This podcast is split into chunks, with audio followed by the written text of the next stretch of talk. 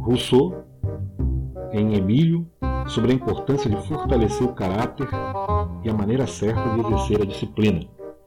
Trecho das páginas 134 a 137 do Emílio.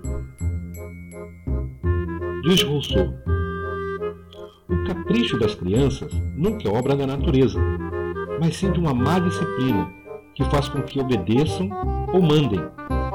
Já disse cem vezes que não devem fazer nem uma coisa nem outra. Portanto, vosso aluno só terá os caprichos que lhe tiverdes dado. É justo que suporteis o castigo de vossas culpas. Mas, direis, como remediá-lo? Isso ainda é possível, com a melhor orientação e muita paciência. Durante algumas semanas, eu me encarregara de um menino, acostumado não apenas a fazer suas vontades, como também a fazer com que elas fossem feitas por todos, e por conseguinte estava cheio de fantasias. Desde o primeiro dia, para pôr à prova a minha complacência, quis levantar-se à meia-noite. No mais profundo do meu sono, ele salta da cama, pega sua camisola e me chama. Levanto-me, acendo a vela ele não queria outra coisa. Ao cabo de 15 minutos, ele é vencido pelo sono e volta a se deitar, contente com o resultado. Dois dias depois, ele o faz de novo, com o mesmo êxito, e de minha parte sem o menor sinal de impaciência.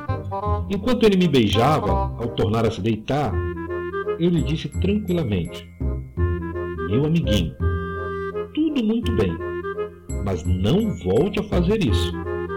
Essas palavras excitaram a sua curiosidade e, a partir do dia seguinte, querendo ver de que maneira eu ousaria desobedecer-lhe, não deixou de se levantar à mesma hora e me chamar. Perguntei-lhe o que queria. Respondeu-me que não conseguia dormir. Tanto pior, respondi e fiquei quieto. Pediu-me para acender a vela. Para quê? Fiquei parado. Esse tom lacônico começava a embaraçá-lo. Tateando, foi procurar o isqueiro, que ameaçou acender, e eu não pude deixar de rir ao ouvi-lo tentar acendê-lo com os dedos. Finalmente, convencido de que não teria sucesso, ele trouxe o isqueiro até a minha cama. Ele disse que não tinha nada para fazer com aquilo e virei para o outro lado. Então ele se pôs a correr pelo quarto, gritando, cantando, fazendo muito barulho, dando na mesa e nas cadeiras esbarrões que tinha grande cuidado de moderar, e com que não deixava de gritar bem forte na esperança de me perturbar. Tudo isso foi em vão, e percebi que, contando com belas exortações ou com a cólera, ele não se preparara de modo algum para esse sangue frio. No entanto, decidido a vencer a minha paciência pela teimosia, ele continuou a algazarra com tal sucesso que finalmente eu me enraiveci e, pressentindo que iria estragar tudo com um arrobo fora de propósito, resolvi agir de outra maneira. Levantei-me sem dizer nada, fui até o isqueiro que não achei. Peço-o, ele me dá radiante por finalmente ter derrotado. Acendo o isqueiro e a vela. Pego a mão do meu garotinho e o levo tranquilamente para um recinto vazio, cujas venezianas estavam fechadas e onde nada havia que pudesse ser quebrado. Deixo-o ali sem luz depois, fechando a porta à chave, volto a me deitar sem me dizer uma só palavra. Não é preciso perguntar se no começo houve barulho, que eu esperava, não me abalei. Finalmente o barulho cessa. Escuto, ouço-o ajeitar-se e me tranquiliza. No dia seguinte, entro cedo no recinto e encontro meu pequeno rebelde deitado numa cama, dormindo um sono profundo, do qual, depois de tanto cansaço, devia estar precisando muito. O caso não terminou aí. A mãe soube que o filho passara dois terços da noite fora da cama.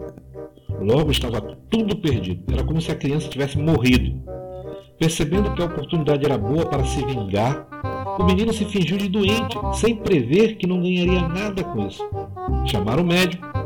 Infelizmente para a mãe, o médico era um brincalhão que, para se divertir com seus pavores, aplicava-se aplicava em aumentá-los. Todavia, ele me disse ao ouvido: Deixa comigo. Prometo que a criança ficará curada por algum tempo da fantasia de estar doente. Com efeito, prescreveu dieta e repouso e recomendou-me o menino ao boticário. Suspirei ao ver aquela pobre mãe assim enganada por todos os que a cercavam, exceto por mim, que ela passou a odiar, justamente porque não a enganava. Depois de reprimendas duríssimas, disse-me que seu filho era delicado, que era o único herdeiro da família e era preciso conservá-lo custasse o que custasse e que não queria que ele fosse contrariado. Nisso eu estava de acordo com ela, mas ela entendia por contrariar não obedeceu em tudo. Percebi que devia assumir com a mãe o mesmo tom que com a criança. Senhora, disse-lhe eu com bastante frieza, não sei como se educa um herdeiro. E o que é mais?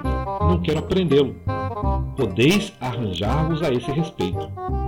Precisavam de mim por mais algum tempo. O pai serenou tudo. A mãe escreveu ao preceptor para que apressasse o retorno. E a criança, vendo que não ganhava nada perturbando meu sono, nem estando doente, resolveu enfim dormir e gozar da saúde. Não é possível imaginar a quantos caprichos semelhantes o pequeno tirano havia sujeitado seu infeliz preceptor, pois a educação se fazia diante da mãe, que não tolerava que o herdeiro fosse desobedecido em nada. A qualquer hora que ele quisesse sair, era preciso estar pronto para levá-lo, ou melhor, para segui-lo, e ele tomava todas as precauções para escolher o momento em que o preceptor estivesse mais ocupado. Ele quis exercer sobre mim o mesmo domínio e vingar-se de dia do repouso que era obrigado a me conceder à noite. Prestei-me de boa vontade a tudo e comecei por constatar diante dele o prazer que eu sentia em lhe agradar. Depois disso, quando se tratou de curá-lo de suas fantasias, agi de modo diferente.